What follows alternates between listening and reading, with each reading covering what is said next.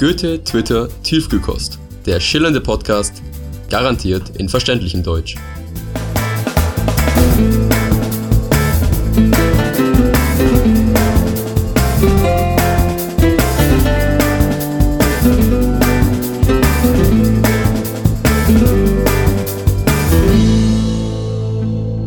Das Thema heute verlorene Sprachen, verlorene Kultur. Wir sind Silas und Jana und werden uns heute ein bisschen über dieses spannende Thema unterhalten. Also zum einen, was versteht man denn überhaupt unter verlorene Sprachen? Also klar, es sind Sprachen, die nicht mehr gesprochen werden, aber woher weiß man denn überhaupt davon? Naja, jedes Land, ähm, du musst denken, früher, vor 200 oder 300 Jahren, hatten wir halt äh, die einzelnen Kolonien, wir hatten auch kleinere Länder und diese Sprache, die dann in diesem Kontinent oder diesem Land geherrscht hat, die hat sich in diesen einzelnen Stämmen oder in diesen einzelnen ähm, ja, Dörfern immer unterschieden. So wie Ja. wir es heute in unserem Land mit den Dialekten haben, so ungefähr. Und sie wurden ja auch beeinflusst von verschiedenen ähm, Kolonisten. Zum Beispiel die Franzosen sind nach Kanada gegangen, um dort das Land zu erschließen und auch mit den Völkern, die dort lebten, Handel zu treiben. Und eben auch so mit, der, mit dem Michif. Also das ist eine Stimmt. Sprache und die haben zum Beispiel von den Franzosen einfach Wörter übernommen, um sich mit denen zu verständigen und haben sie dann halt so geschrieben, wie sie sie gehört haben. Und zum Beispiel haben sie so Wörter wie Chat und Chien, also halt Katze und Hund, übernommen und haben es halt ganz anders geschrieben. Und so entwickelte sich dann eben eine neue Sprache. Und sie vergaßen vielleicht ihre eigene, denn die brachte ihnen ja nichts mehr. Das ist ja schön und gut, aber ich meine, wenn wir mal auf die Statistik schauen, wenn es früher 7106 aufgezeichnete Sprachen gab und es heute nur noch 6000 sind, was ist denn dann schiefgelaufen? Wieso, hat's, wieso sind ungefähr, drei, äh, ungefähr 1000 Sprachen verloren gegangen? Naja, sie wurden vielleicht auch einfach von anderen Sprachen, wie auch bei dem Michif, einfach überlagert, weil es einfach wichtiger war, sich mit allen verständigen zu können und eine Einheit zu bilden, weil man dann ja natürlich auch stärker war. Und ähm, naja, es, ist, es war halt einfach praktischer, eine größere Sprache zu haben als viele verschiedene kleine. Und Ja. Viele wurden auch ausgerottet, da eben gerade wegen diesen Kolonisten, die ja die Indianerstämme auch ähm, quasi ausgerottet haben. Und damit ging dann halt auch die Sprache verloren und damit dann eigentlich auch Kultur.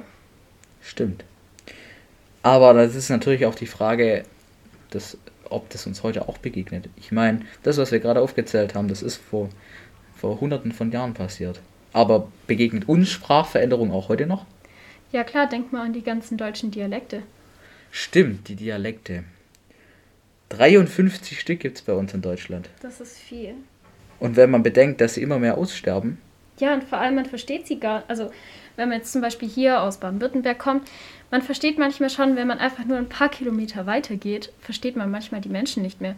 Zum Beispiel jetzt in Filderstadt, da in der Nähe, im Umkreis, sprechen sie ganz anders als zum Beispiel hier.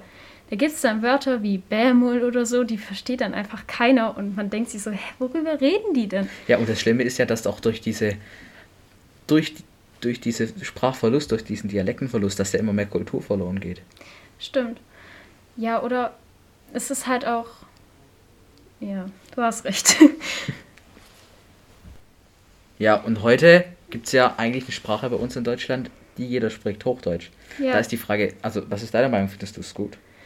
Ich weiß nicht, also es geht halt viele, ähm, viel Kultur eben verloren. Zum Beispiel werden ja möglicherweise in verschiedenen Dialekten bestimmte Zutaten für Rezepte oder sowas anders, also anders benannt.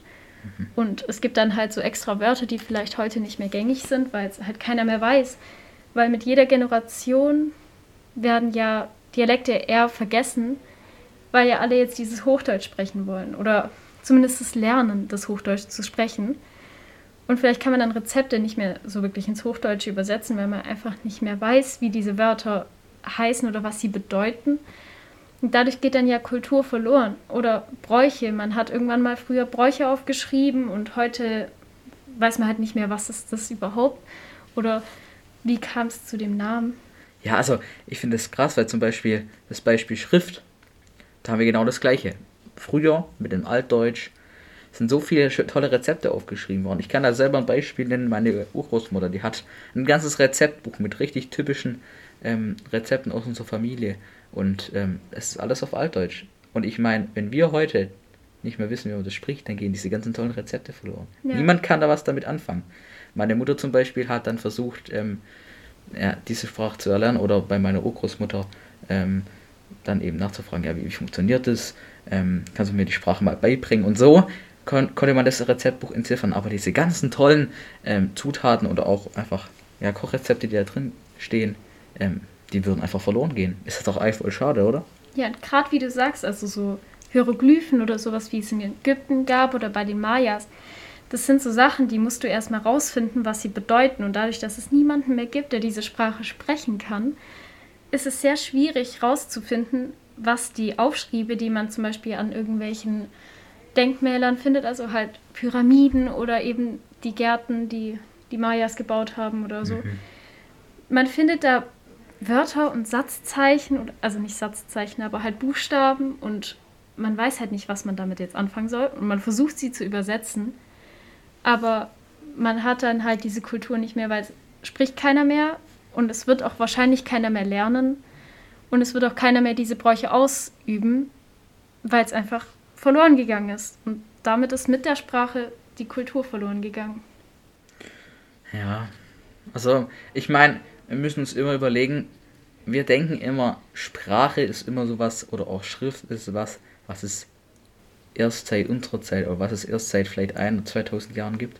Aber ich meine, wenn wir uns zum Beispiel auch die alten Höhlenmalereien anschauen. Stimmt, Menschen das ist haben, auch eine Art von Schrift. Genau, Menschen haben sich früher auch über Bilder ausdrücken können oder auch wie die Ägypter eben über die Hieroglyphen. Schrift besteht schon immer, Schrift ist wichtig. Mit Schrift ähm, hat man sich heute und auch früher immer ausgetauscht und das war einfach ein wichtiger Bestandteil von der Kommunikation unter den Menschen untereinander. Das stimmt, ja. Und es ist halt auch wichtig, sich zu verständigen. Und möglicherweise haben die da wichtige Dinge aufgeschrieben, wie Ereignisse, die halt in der Geschichte passiert sind, von denen wir jetzt heute gar nichts mehr wissen oder sie vielleicht gar komplett falsch deuten. Dann lass uns jetzt mal so auf die Geschichte eingehen. Also wahrscheinlich würde die Hörer jetzt auch interessieren, wann es jetzt zum Beispiel die erste Schrift gab. Also, die gab es ja 2700 vor Christus. Und da gab es die mesopotameren Wechsel. Das Wort ist schwierig. Und da gab es eben so piktografische Zeichen, also eine Kai-Schrift. Das sieht ein bisschen aus wie ganz viele E's, die halt irgendwie unterschiedlich gedreht sind. Und also, ich kann da nichts lesen, du? Nee, also das, das sieht wirklich sehr kompliziert aus. Ähm, aber gut, die Menschen damals, für die war das das Kommunikationsmittel. Ja. Die waren auch gleich alt wie die Hieroglyph Hieroglyphen und hierarische Schrift. Und dann gab es natürlich noch die phönizische Alphabetschrift. Das war circa im 11. Jahrhundert vor Christus. Und von der kommen eben die aramäische und die hebräische Schrift. Oh, dieses, dieses Rückwärtsgeschreibe, wo man gar nichts lesen kann. Naja, wissen wir immerhin den Ursprung davon. Wenn irgendwann mal jemand das nicht mehr weiß, dann kann es auch keiner mehr lesen. Da wird niemand mehr wissen, wie die ganzen Menschen früher gelebt haben. Und, war, und, die, und die Phönizier sind eigentlich die, die, die, Ursprungsschrift von allen arabischen Sprachen, so wie du es gerade gesagt hast. Stimmt, ja. Ja, ist schon krass eigentlich. Und ich finde auch die Entstehung von der Schrift sehr interessant.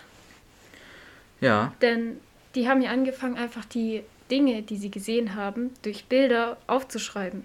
Ja, ich meine, das, das kennen wir ja auch von den Höhlenmalereien. Also genau. Also ich meine, wenn, wenn die Menschen damals eben noch keine Schrift entwickelt haben, dann haben sie das eben in Bilder ausgedrückt. Und deswegen sehen wir heute das in Hieroglyphen, die Ägypter.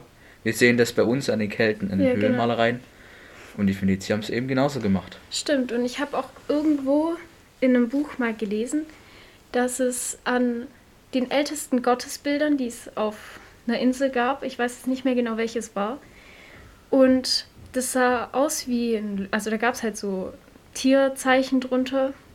Und, zu, und das wurde dann auch als quasi als Symbol für eine bestimmte Sache, also zum Beispiel für Stärke oder für Kraft, mhm. war zum Beispiel der Löwe oder sowas in der Art. Also irgendein kräftiges Tier dann eben, vielleicht auch ein Bär.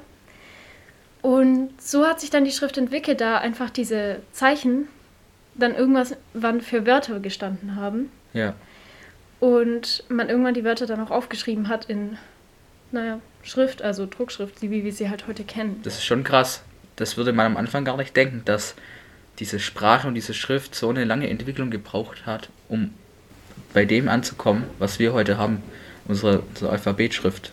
Äh, ja, eigentlich ja sehr interessant. Es gibt ja auch verschiedene Möglichkeiten, wie man schreiben kann. Also man kann ja zum Beispiel mit Tinte auf Papier schreiben oder wie die Ägypter halt auf Papyrus. Oder man ritzt Dinge in Stein, wie es jetzt bei diesen Gottheitsstatuen eben meistens war, oder halt auch bei Pyramiden oder so. Oder man nutzt eben andere Wege, also halt mit Farbe auf Höhlenwände und oder in Holz geritzt, wie bei Wegweisern. Also es gibt ja ziemlich unterschiedliche Arten, wie man schreiben kann. Jetzt haben wir uns ja wirklich viel mit der Vergangenheit beschäftigt. Aber lass uns jetzt doch einfach mal in die Zukunft schauen. Begegnet uns da Sprachveränderung immer noch? Also, ich würde sagen, dass auch heute noch Sprache verändert wird, denn zum Beispiel kann man das an den ganzen Anglizismen im Deutschen sehen. Und es ist ja so, dass ziemlich viel auch in anderen Sprachen vom Englischen übernommen wird. Und vielleicht kann man ja sogar von einer Weltsprache reden. Stimmt. Da müssen wir leider noch mal einen kleinen Sprung in die Vergangenheit zurück machen. Und ähm, wenn wir uns auf die Weltsprache Englisch beziehen. Damals, im Ersten Weltkrieg oder auch noch ein paar Jahre vor dem Ersten Weltkrieg, gab es da die Kolonien. Und, und unter zu den Großmächten damals zählte Großbritannien. Und das kann man ganz gut am Beispiel Australien und Neuseeland sehen. Da die Großbritannier Australien und Neuseeland erobert haben, sprechen die dort heute Englisch. Und so hat sich Englisch immer weiter in die verschiedenen Länder äh, hervorgewagt. Und deswegen können wir, glaube ich, in der Zukunft von einer Weltsprache als Englisch reden, oder? Stimmt. Und ich habe zum Beispiel auch die Erfahrung gemacht, dass wenn man zum Beispiel nach Frankreich in Urlaub gehen würde, war es so, dass wir versucht haben, Französisch mit denen zu reden, aber als sie bemerkt haben, dass wir keine Ursprungsfranzosen waren, beziehungsweise keine Menschen mit der Nationalität Französisch, ähm, haben die auch direkt ins Englische gewechselt, was ein bisschen deprimierend war, wenn man seit der sechsten Klasse Französisch hat. Aber naja, man hat halt gemerkt, dass sich die mhm. Sprache eingebürgert hat und dass auch in anderen Ländern Englisch zur Verständigung genutzt wird. Und in dem Sinne kann man auch sagen, dass eine Weltsprache jetzt, so wie es jetzt gerade ist, nichts Negatives ist, denn die eigentlichen Sprachen von den verschiedenen Ländern bleiben ja auch erhalten. Und es gibt halt eine Sprache, mit der sich alle verständigen können. Und das ist natürlich auch nicht schlecht. Das ist tatsächlich was, was ich wirklich gut finde, dass obwohl eigentlich jedes Land seine eigene Sprache hat, dass wir, wenn es so weitergeht, dass wir dann Englisch wirklich als die einheitliche Weltsprache sehen. Wir können also festhalten, Sprachentwicklung war ein langer Prozess. Sprache gab es schon immer, beispielsweise die Höhlenmalereien, die Hieroglyphen der Ägypter und unsere heutige Alphabetschrift. Durch viele Sprachverluste ging Kultur verloren und heutzutage können wir als Weltsprache Englisch anerkennen. Und trotz dass es diese Weltsprache gibt, ging, ist auch ziemlich viel Kultur dennoch heute erhalten geblieben. Und wir konnten immer noch nachforschen, dass es diese alten Sprachen gab, denn die Höhlenmalereien gibt es noch und die ganzen monumentalen ähm, Hieroglyphen und auch die ganzen Gottesabbilder, wo auch Dinge abgeschrieben wurden oder aufgeschrieben wurden.